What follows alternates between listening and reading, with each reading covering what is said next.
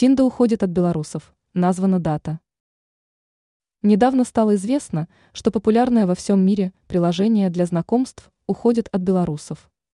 Но пока еще есть немного времени, чтобы граждане республики, пользующиеся данным сервисом, завершили все, что следует.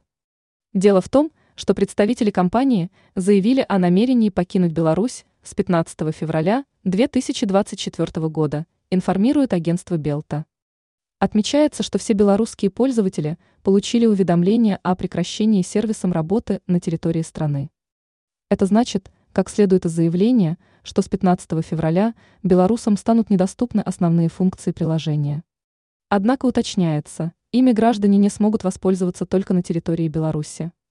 Также в компании предупредили белорусов о том, что с 15 февраля на территории республики не будет действовать опция, позволяющая совершать покупки. Что касается платных подписок, то их после 15 февраля продлевать не будут. Обращается внимание, до часа Х приложение в Беларуси будет работать в своем обычном режиме. Ранее пользователи популярной у белорусов социальной сети ВКонтакте пожаловались на проблемы в ее работе.